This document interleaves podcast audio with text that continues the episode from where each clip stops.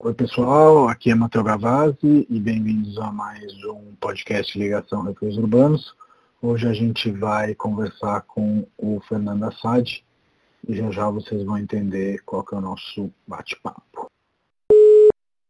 E aí, Fê? Fala, Matheus! Tudo bom? Tudo bom, e você? Joia também. Bom, me apresenta então? Sim, por favor. Tá bom. Bom, eu sou o Fernando, um dos fundadores da Vivenda. A Vivenda é um negócio social que se propõe a, a trabalhar com melhoria habitacional, que é, na prática, reformar a casa para as famílias de mais baixa renda. Né? A gente entende que é, a proposta de morar bem e viver melhor é o ponto de partida para o desenvolvimento de, de qualquer família. Né?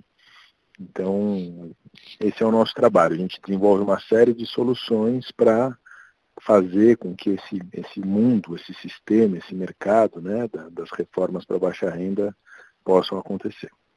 Sim. É, eu queria te perguntar, antes da gente ir para a vivenda, que com certeza vai ser o nosso assunto e nosso pano de fundo, o, o, o, Fernando antes da vivenda. Eu te conheci por meio de um TED que você fez, acho que no MASP, enfim, era em São Paulo, sobre, sobre o Vivenda, e dali a gente se conectou e viramos amigos, e hoje a Refúgios apoia o Vivenda, a gente vai conversar muito sobre isso, mas queria saber um pouco de você, antes da gente ir para o Vivenda na física antes da jurídica? Isso. Olha, Mateu, eu é, sou um cara que, enfim, me formei, vamos dizer assim, né? Começar por esse lado, né? Sou um cara que me, me formei na administração de empresas, né? Mas sempre com um olhar de pensar como que as organizações podem contribuir, vamos dizer assim, para fazer nossa sociedade avançar, né? Então, apesar de, de estar na administração e de ver meus pares aí trabalhando em bancos ou multinacionais, eu historicamente sempre me envolvi com, com iniciativas dessa natureza mais social ou desenvolvimento. Né? Então, eu lembro que é, logo no primeiro dia de aula, aula magna, né, que a gente tem no, no primeiro dia da, da faculdade, que a minha foi com o Cristóvão Buarque, que era reitor da Universidade de Brasília naquela época, Uhum. Ele chegou com uma ideia falando assim, olha, se cada universitário alfabetizar adultos por um período de dois anos, né, enquanto ele estiver na sua graduação, em cinco anos, se não me engano, a gente erradicaria o analfabetismo do país. Né? E aí eu olhei por a cara de uns amigos que tinha acabado de conhecer ali, que tava, tinha tomado cerveja no dia anterior, alguma coisa, e falou, poxa, se o que esse cara está falando fizer sentido, a gente em cinco anos acaba com o analfabetismo no país, vamos fazer, né? Sim. E daí nasceu, enfim, o Alfa USP, que foi uma iniciativa de alfabetização de adultos dentro do campus da USP. Né? As pessoas falando, imagina que dentro da USP, maior centro é, é, de, a maior universidade da América Latina vai ter gente não alfabetizada, em uma semana a gente levantou mais de 100 interessados. Né? Uau. É, e aí a gente montou esse programa de alfabetização, chegou a ter 12 salas dentro do campus da USP do Butantã e tudo mais. Estou te dando esse exemplo para é, mostrar um pouco o que é isso. Né? Eu sempre entendi que esse mundo da administração poderia criar organizações interessantes que gerassem impacto e valor. Né? Sim.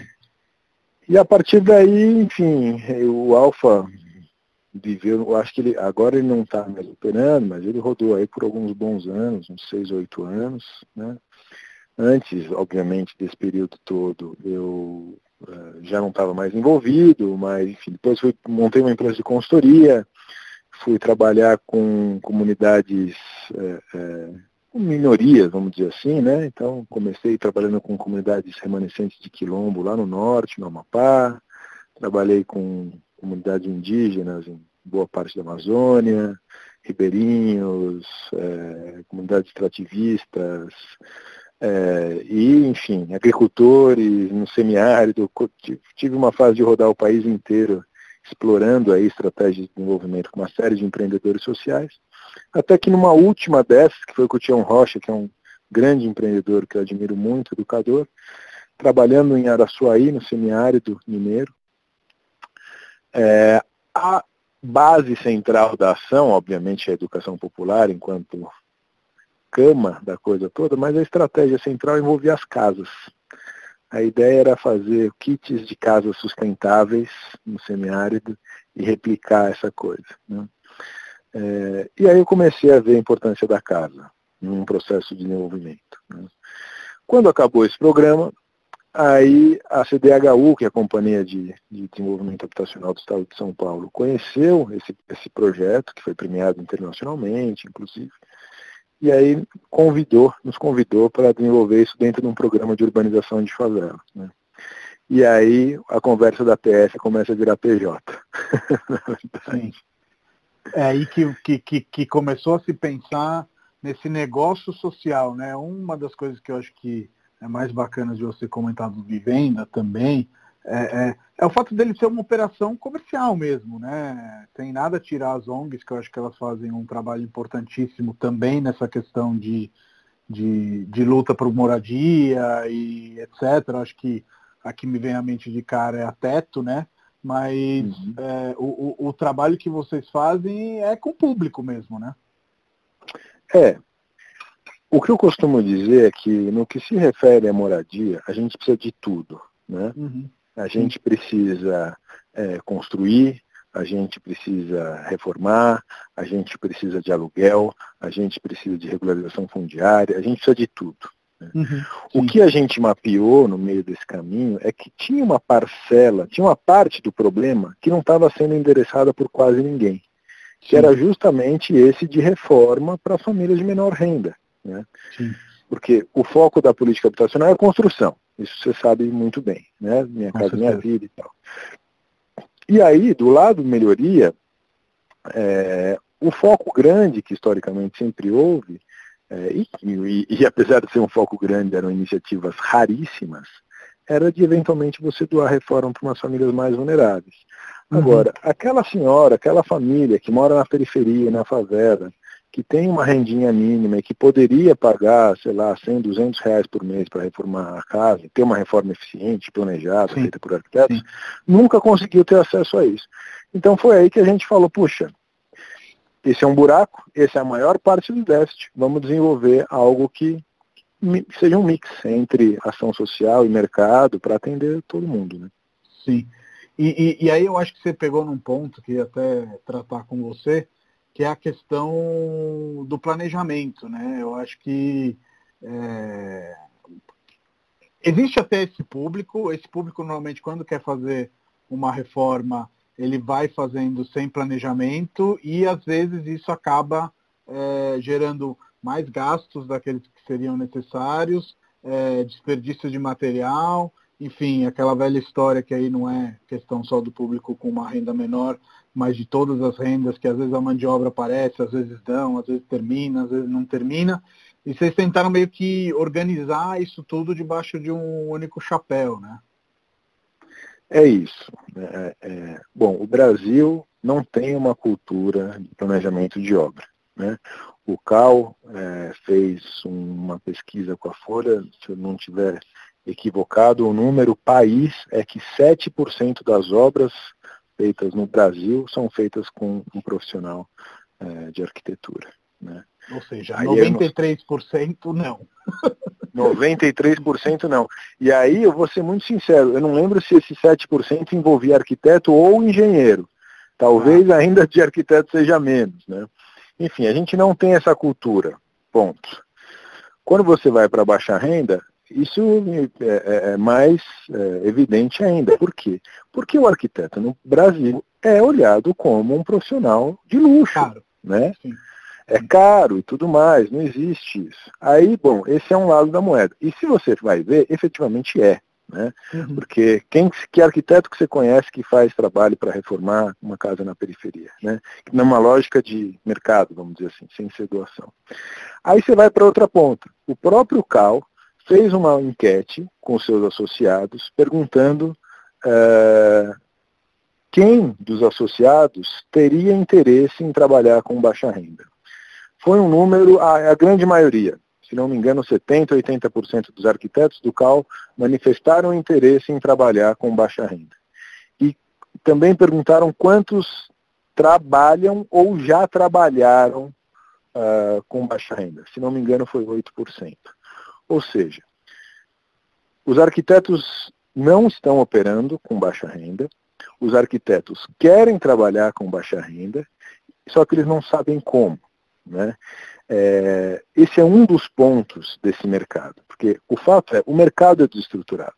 Não é que você só não tem arquiteto.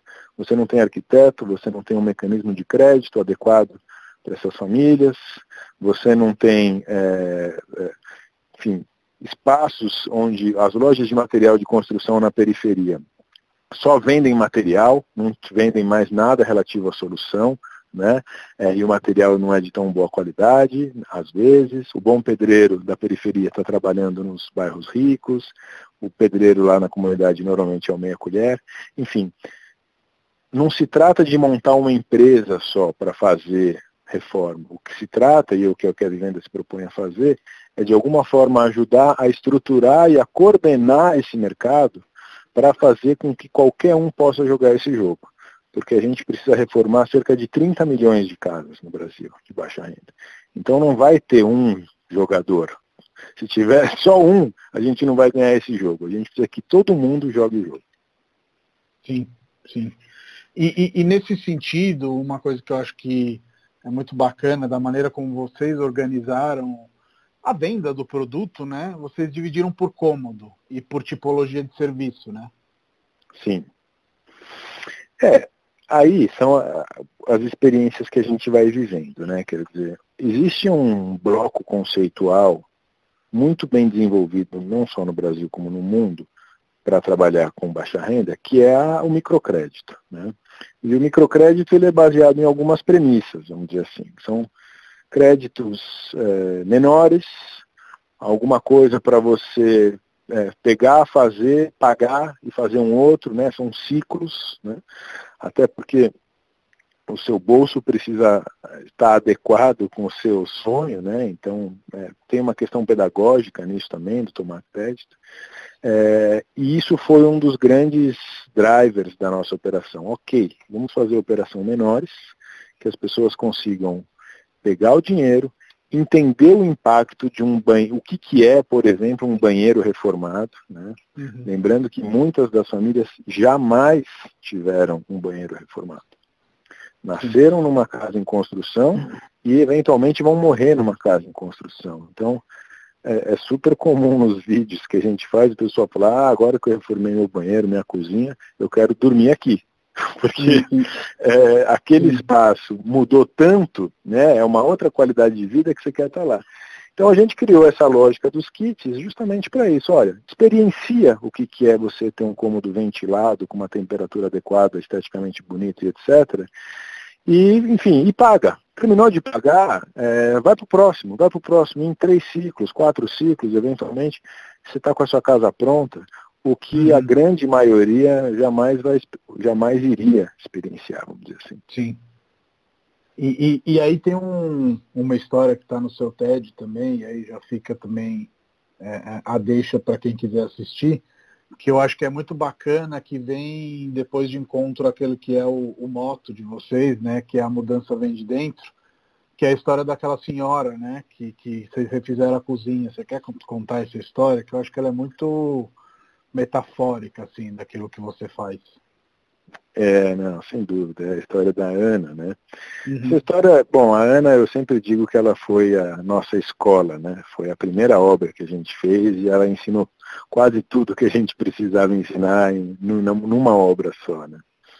Mas o fato foi que sim, a gente fez a obra dela, foi um banheiro, na verdade, e, e ela viveu toda essa questão, ela e os filhos dela, de ter um banheiro, né? É, e ela até tirou um sarro aí, depois quem quiser ver essa parte da história eu conto lá também, né, com a gente. Uhum. Mas o fato foi que no dia seguinte, imagina, primeira obra, novo empreendimento, a gente estava super ansioso, né? E a gente terminou a obra e no dia seguinte a gente foi até a casa da Ana para ver se tinha ido tudo bem, tudo como que tinha sido a primeira noite, né, com o banheiro novo. E a gente chegou na casa dela, né, na viela da casa dela, e a gente viu ela varrendo a viela que é uma coisa que a gente até então nunca tinha visto. Né? A gente já conhecia ali a região do Jardim Ibirapuera, o Buiu, que é o irmão dela, é, já era nosso amigo, né? Ele que indicou, inclusive, a Ana para fazer a obra. A gente viu a Ana fazendo, a, varrendo a viela, né? E a gente falou, Ana, é, é, tá varrendo a viela, né? O que está acontecendo? Eu falei, é, tô varrendo a viela, qual o problema, né? Falei, bom, uhum. nunca vimos você varrer a viela, né? Aí ela me solta essa pérola, que é, olha, agora que eu estou com meu banheiro bonito e limpinho, eu não vou deixar ninguém entrar em casa com o pé sujo, pisar aqui num cocô de cachorro, qualquer coisa, e entrar em casa. Né? Sim. E aquilo ali para a gente foi uma loucura, né? porque a evidência né, de que é, esse novo contexto que ela está vivendo, do cuidar bem dentro de casa, ela estava expandindo isso para fora. Né? E não é só na limpeza da parte externa. A tua relação com o teu vizinho muda. Né? A tua Sim. relação com os meninos da casa mudou. Então é um. Essa é a boniteza, vamos dizer assim. Esse é o impacto de se fazer uma reforma, né? Sim. No fim do dia. Você obviamente tem um impacto físico de você abrir uma janela, ou impermeabilizar uma parede, ou qualquer coisa assim. Agora, o impacto profundo, o impacto transformador é esse, de você promover dignidade para uma pessoa e ela mudar comportamentos é, da porta para fora dela, né, dado que ela tem uma vida mais digna. É, eu, com a Refúgios, tenho tido a oportunidade de visitar algumas obras, e os nossos associados também, porque a gente acabou se associando ao Fernando e, e doa parte das nossas comissões para a gente fazer as reformas já naquelas famílias que sejam mais é, é, vulneráveis mesmo e não tenham essa possibilidade, nem com crédito, que eu sei que vocês parcelam e tudo mais, de, de, de fazer uma reforma, e às vezes tem uma urgência. E, e aí me veio muito à cabeça aquilo que você falou do Alfa USP e das nossas percepções, no sentido de que lá na USP o pessoal falando, imagina que a gente vai encontrar 100 pessoas que precisam de alfabetização. E aí eu acho que é, é, é, esses movimentos eles são importantes porque quebram um pouco das nossas percepções sobre as nossas bolhas, né? É, imagina que vai ter 100 pessoas para alfabetizar porque a gente acha que a gente está na nossa bolha. Quando a gente fura essa bolha e vai olhar ali em volta, isso tudo muda e, e a coisa que mais me, me enriqueceu aí desse processo junto com você é, é, foi poder não só eu conhecer algumas obras, mas também os associados, né? Porque essa, essa a gente mora numa cidade que é enorme e a maioria da cidade a gente não conhece. E poder espaciar e poder ir conhecer realidades que no nosso dia a dia estão longes acho que cria um, um sentimento diferente de, de, de, comunidade, né? O pessoal da Refúgios, na época, eles abraçaram na hora essa possibilidade, e hoje, isso é uma coisa que a gente conversa pouco, então eu queria te falar, você não sabe quanto que eles ficam felizes a cada obra que a gente termina, eu mando o relatório, e aí eles olham, eles comentam, é, é, é muito legal essa parte, e eu sei que a gente inspirou também é, outras empresas aí a, a, a, fazerem isso. E aí a gente vem um pouco, volta um pouco na fala do, do seu professor, que se organizar direitinho, a gente consegue mudar essas realidades, não? É isso, é isso. É. Eu, eu, concordo com esses dois pontos que você está falando, e tem uma historinha que eu sempre, que me marcou muito também. Né? A gente, enfim, conversa muito com gente de indústria, com gente de altíssima renda, né? para mobilizar, para enfim, doar reforma, assim como vocês fazem, né, para essas famílias que não têm condição de pagar. E eu lembro que numa visita, uh, um, um senhor de uma família industrial que mora no Cidade Jardim, numa das grandes mansões da cidade, né, que a gente tem, uhum. é, ele foi nos visitar no Jardim Ibirapuera, ele foi lá e rodou e viu casos. E a fala dele foi, eu não acredito que isso existe a 15 minutos da minha casa. Né? Quer dizer, a realidade dele, que vive numa das grandes mansões da cidade, ele não tinha ideia que a 15 minutos dali é, ele tinha aquela situação. E a coisa mais engraçada, não é só isso, né?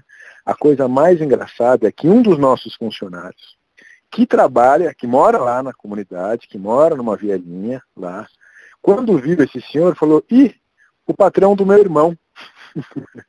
Quer dizer, o irmão dele, que também mora lá, trabalha nessa mansão há 15 minutos. Né? Então, é, é, isso mostra que efetivamente isso aqui é uma cidade. Está todo mundo Sim. junto. E muitas vezes você está morando a 15 minutos de distância de uma, uma família de outra, com realidades completamente distintas. A gente precisa conhecer profundamente a cidade para a gente é, é, aprimorá-la. Né? É, e, e, furar essas bolhas, como você disse, é fundamental, né? Senão a gente é, fica cego, né? Com certeza. Hoje, assim, vendo pelo, pelo seu site, onde tem até um, um contadorzinho, que eu acho que é um contador do bem, parecido com aquele impostômetro, só que esse é um reformômetro. Vocês é. fizeram mais de 1.600 reformas e, e a gente estava conversando uma vez, almoçamos e tudo mais, e por ser um negócio social, né, você também tem que fazer as coisas pararem de pé, né? Você quer contar um pouco dos desafios de, de, de ser um empreendedor social, digamos assim? Ponto. Bom, eu achei que essa conversa não ia passar de hoje, mas se você quiser que eu conte os desafios, a gente faz uma conversa aí de 48 horas, qualquer coisa assim. Mas antes, antes de, de, de comentar isso, assim, o nosso site está um pouco desatualizado, porque a gente está, deve parir aí agora no fim do mês, não de março, de abril, uma nova versão. Uau. Então, a gente já fez mais de duas mil obras, na verdade. É, qual que é o ponto, né? Quem se propõe a se jogar nesse mundo do empreendedorismo social, como qualquer empreendedor, na verdade, né? É, é uma pessoa inconformada com o mundo do jeito que ela é, né? Uhum. Seja olhando para algumas oportunidades específicas, seja olhando para algumas desigualdades específicas, vamos dizer assim, né? É, ou as duas coisas como o, o, lema dos empreendedores sociais é, é, rege, né? entre mudar o mundo e ganhar dinheiro, fique com os dois. Né? Essa, essa é pelo menos a utopia geral assim, do, do empreendedorismo social. Sim. E normalmente os negócios sociais eles se propõem a estruturar mercados que não são estruturados. Né? Isso é até uma abordagem é, do Amartya Sen, que é um cara que é técnico do Prêmio Nobel da Paz, né, que assim, desenvolvimento, é, em certo sentido, é você ter liberdade para você conseguir fazer né, as coisas que todo mundo pode, e a estruturação de mercados é uma ferramenta fundamental para isso. Então, se o nosso foco é estruturar mercados, a gente tem que ter uma capacidade de articulação, uma capacidade de ligar pontos, uma capacidade de desenvolver novas ferramentas, novos modelos, que é o grande angu de caroço né, dessa, é, dessa proposta, porque não se trata de desenvolver um negócio, como eu disse, né, é você conseguir estruturar mercados. Né, e, estruturar mercados é uma atividade naturalmente complexa, porque você tem que aliar muitos atores né, nessa, nessa abordagem. É, esse é o, assim, para não entrar em questões específicas, eu acho que de um ponto de vista mais visão geral, essa que é o desafio. É, um, é uma atividade sistêmica, né? Você tem que ter é, uma habilidade de, de articulação sistêmica. E aí juntar esses dois mundos, quer dizer, e aí eu vou dar um exemplo da vivenda, o que, que a gente está experienciando agora. Né? A vivenda tem de 5 para 6 anos. Daqui a pouco a gente vai, bem daqui a mês que vem a gente vai fazer 6 anos, eu acho. É. O que, que a gente fez até agora? Né? Quando a gente falou, putz, precisamos de alguma forma ajudar a estruturar esse mercado para que qualquer família de baixa renda possa ter acesso a uma reforma para ter acesso a uma moradia adequada. Né? E aí quando eu falo ter acesso, é vale tudo. Tanto receber de graça para quem não pode pagar, ou pagar com uma uhum. parcela que cabe no bolso para os que podem pagar e tudo mais. Então a gente ficou esses cinco primeiros anos, seis primeiros anos quase, tentando validar os fundamentos desse mercado. Que foram quais? Poxa, é, do mesmo jeito que tinha gente que falava, olha, não tem gente não alfabetizada na USP, tinha gente que falava assim, olha, reforma para baixa renda é só no regime de mutirão, porque a conta não fecha. Você tem que usar trabalho voluntário, comunitário. Né? E essa foi uma das primeiras perguntas. É viável você fazer uma reforma profissional, pagando imposto, emitindo nota fiscal, blá, blá, blá, blá, com famílias de baixa renda? Dá dinheiro ou fica no zero a zero? Foi a primeira coisa que a gente provou quando a gente viu que dava para você ter margem nessa, nessa obra. Né? Obviamente que a gente não está falando de negócios de luxo, que você tem margens astronômicas, são margens bem pequenas, de fato, uhum. mas dá para ter margem. Essa Sim. foi a primeira coisa que a gente provou. Se você industrializar, em certo sentido, essa operação e trabalhar com acordos comerciais, a coisa para de pé. Ok. O segundo ponto que a gente provou foi Bom, as pessoas querem comprar, né? Porque tudo bem, você conseguir as doadas, ótimo, você está atendendo as famílias que mais precisam. Mas para fazer 30 milhões de casas, não vai dar para fazer só a doada, vai precisar vender também. A pergunta é, as pessoas querem comprar? Então a gente foi abrir loja de, de reforma planejada, você conheceu, é, abrimos duas é, e vimos no fim do dia que sim, as lojas param de pé, é, atingiram pontos de equilíbrio e trazem retorno. Beleza, segundo fundamento validado. E a terceira foi a questão do financiamento. Né? Você também sabe que a gente montou aí uma estrutura super inovadora para financiar Sim. essas famílias. Essa debenture de impacto social, né? ganhou até prêmio da ONU Habitat, como uma, uma prática inspiradora para a gente implementar a nova agenda urbana no mundo e tudo mais. E até hoje a debenture vem operando com taxas de inadimplência dentro do modelo. Bom, quando a gente chegou nesse ponto, a gente falou, ok, vivenda, os fundamentos da vivenda pararam de pé, agora a gente precisa escalar. Nesse momento, que é o que a gente está vivendo agora, a gente está praticamente refundando a vivenda. Porque a gente entendeu que para atingir 30 milhões, a gente não vai fazer esse treco sozinho. Então a nossa uhum. função é, é, menos ser operador de reforma, né, menos ser executor de reforma, como a gente fez até hoje, uhum. e mais ser um ator que vai possibilitar que qualquer um possa jogar o jogo, como eu disse no começo da conversa. Né? então a gente está começando. Não, então. A gente quer virar uma plataforma, mais do que uma ah. franquia. A gente quer virar uma plataforma para oferecer as soluções de venda dentro dos espaços em que as, as famílias de baixa renda já procuram para reformar, que é a loja de material de construção. Então a gente hum. quer que a loja de material de construção ofereça esse crédito adequado, ofereça o arquiteto, ofereça o pedreiro adequado, ofereça tudo ali. Né? E aí a gente vai começar a envolver todos esses 80% dos arquitetos que querem trabalhar com a baixa renda e não conseguem, nós vamos fazer essa intermediação e assim por diante. Ou seja, qual é o nosso desafio agora? Abrir mão do nosso modelo, descentralizar totalmente, né? romper com o que a gente vem fazendo, porque se fosse para abrir franquia de, de, de, loja de reforma planejada, a gente ia ter um belo negócio, ia gerar algum impacto, mas não ia contribuir fortemente para resolver sem, o problema. Sem escala imediata, né? Com, Exato. Com, com, esse modelo que você sugeriu, você quase que faz um plug ali né, na, na loja de construção, aplica a metodologia sem ter que investir na estrutura e anda numa velocidade da luz ao invés de andar numa velocidade do som, vai. Exatamente. Só, só é, associados na Anamaco nós temos 150 mil lojas de material de construção.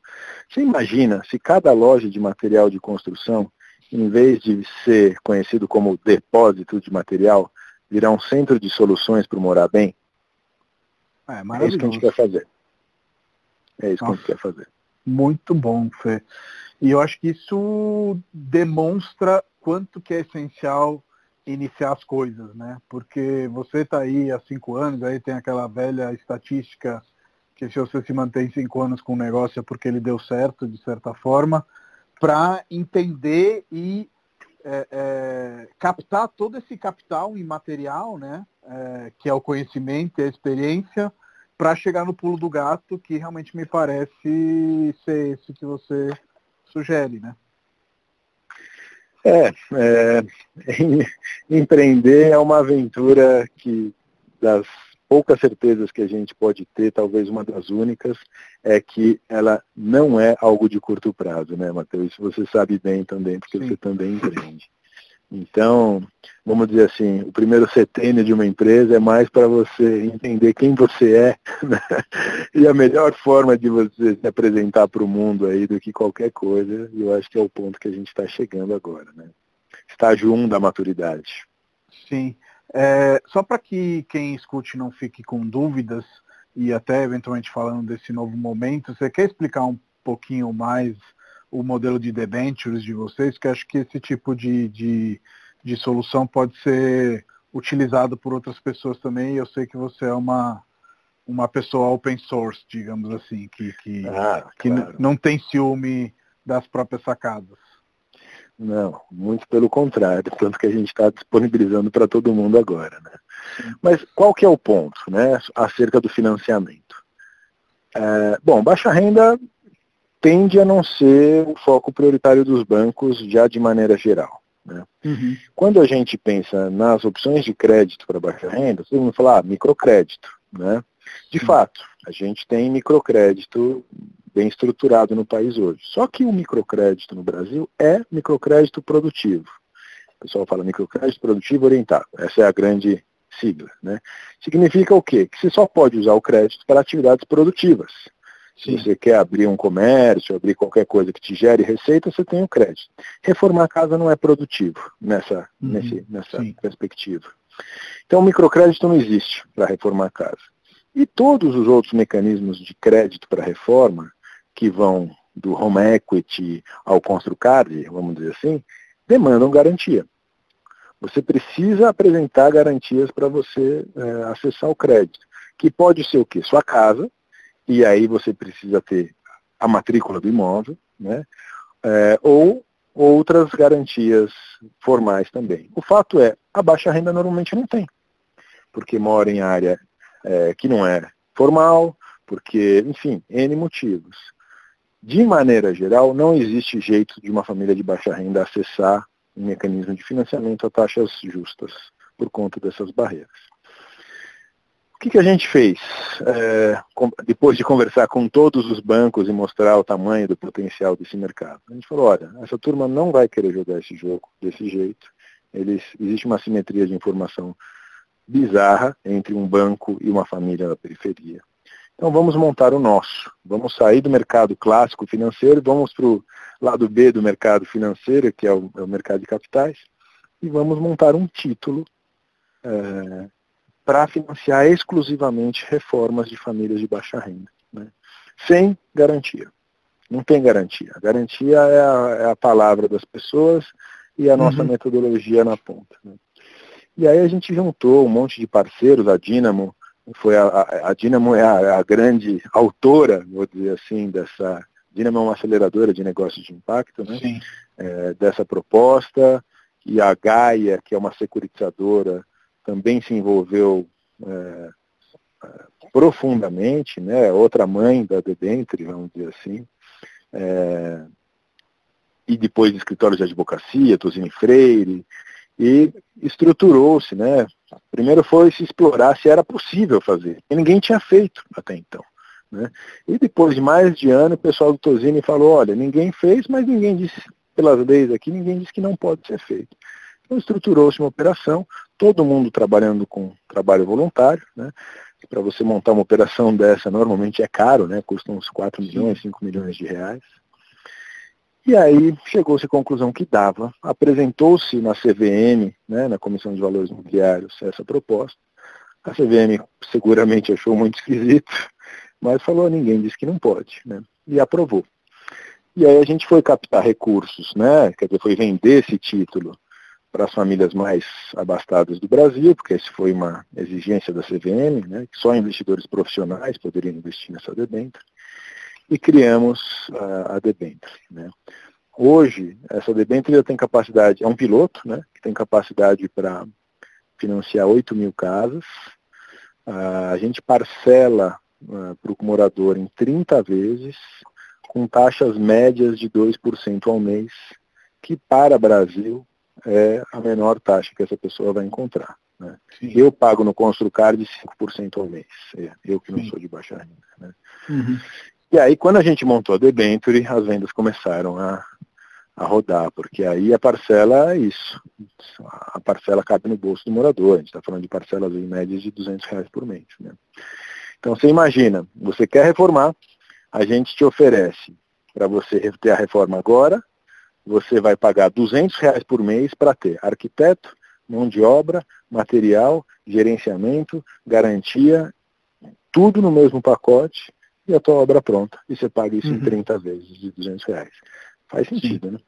Muito, muito mesmo, porque eu imagino que ao longo do tempo é, é, esses moradores, essas pessoas até gastem dinheiro para tentar arrumar a casa e tudo mais, mas aí a gente volta à questão inicial do planejamento que fode com tudo, né?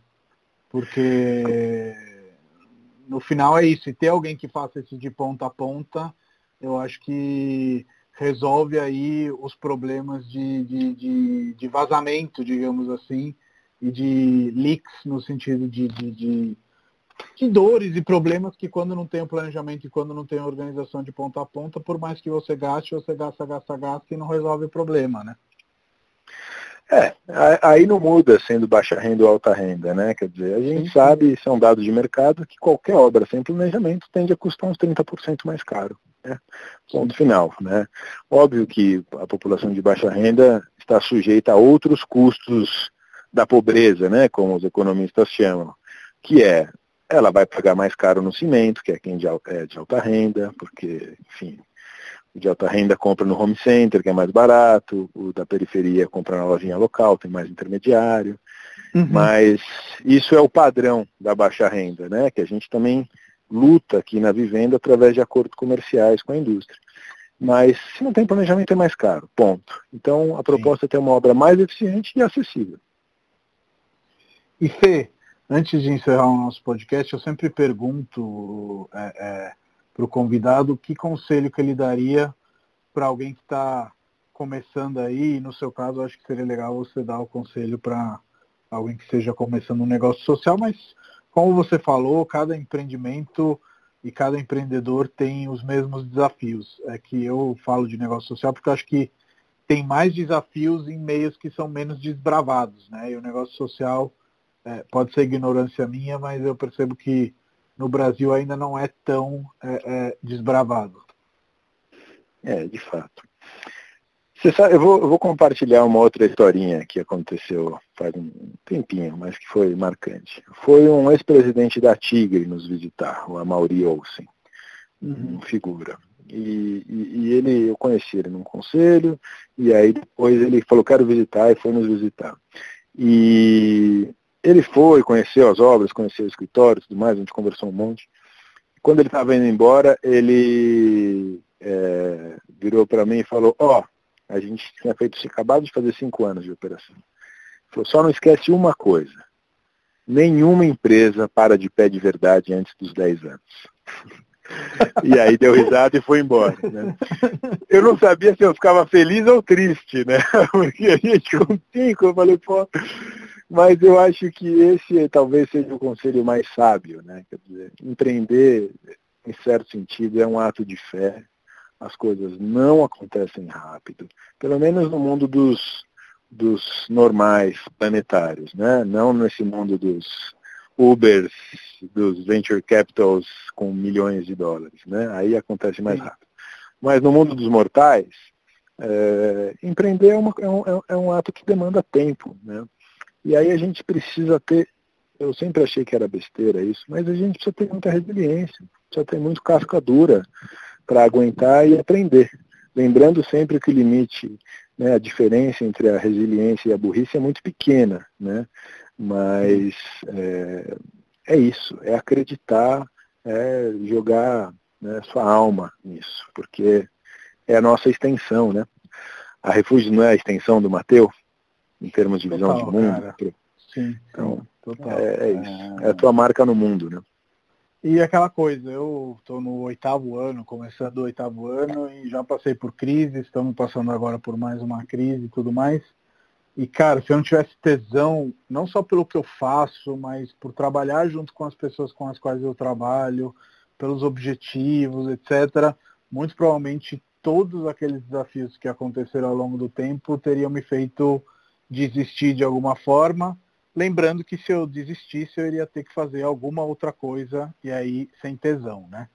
Então, hum. eu acho que essa resiliência, no, no final das contas, ela acaba valendo a pena nem tanto pelo lucro, porque às vezes você sendo assalariado, eventualmente você ganha até mais e tem mais uhum. certezas e mais garantias, mas pela satisfação humana, né? Que eu acho que isso é, é impagável, não tem preço. É isso, a gente, a gente, é, eu acho que o mundo do trabalho está mudando muito, né? E a gente precisa cada vez mais é, entender que, puxa, se Deus quiser, a gente vai estar cada vez avançando mais no sentido das garantias mínimas. Né? A gente precisa colocar a nossa proposta de valor para o mundo, seja ela mais doída ou menos. Né? E os negócios são uma ótima forma de fazer isso, porque você consegue colocar, criar o seu mundo, né? criar o seu universo, que é o que a gente falava, né? que o empreendedor não aceita esse mundo do jeito que ele é, ele quer criar o seu próprio, então é uma oportunidade maravilhosa de você criar o seu universo e ao mesmo tempo ter satisfação econômica ou buscá-la, né? Então, é, obviamente que eu sou um entusiasta e sempre deixo o convite para as pessoas que queiram empreender, que, que pulem nessa piscina, que muitas vezes é fria, mas que com o tempo vai ficando mais morninha e a gente vai mudando, tem que mudar né? pelo caminho. É. Fê, muito obrigado aí pelo papo e pelo seu tempo. É, queria te agradecer por ter participado aqui e tomara que a gente se veja em breve, né? Tomara. É, eu agradeço muito, sou um grande admirador de vocês, seja pela saga empreendedora, seja pela visão de negócio de futuro. E, bom, passando o Covid, a gente vai poder dar um abraço presencial. Com certeza. Obrigadão. Ótimo dia aí para você. Para você também, querido. Valeu, um abraço. Tchau, tchau. Tchau, tchau.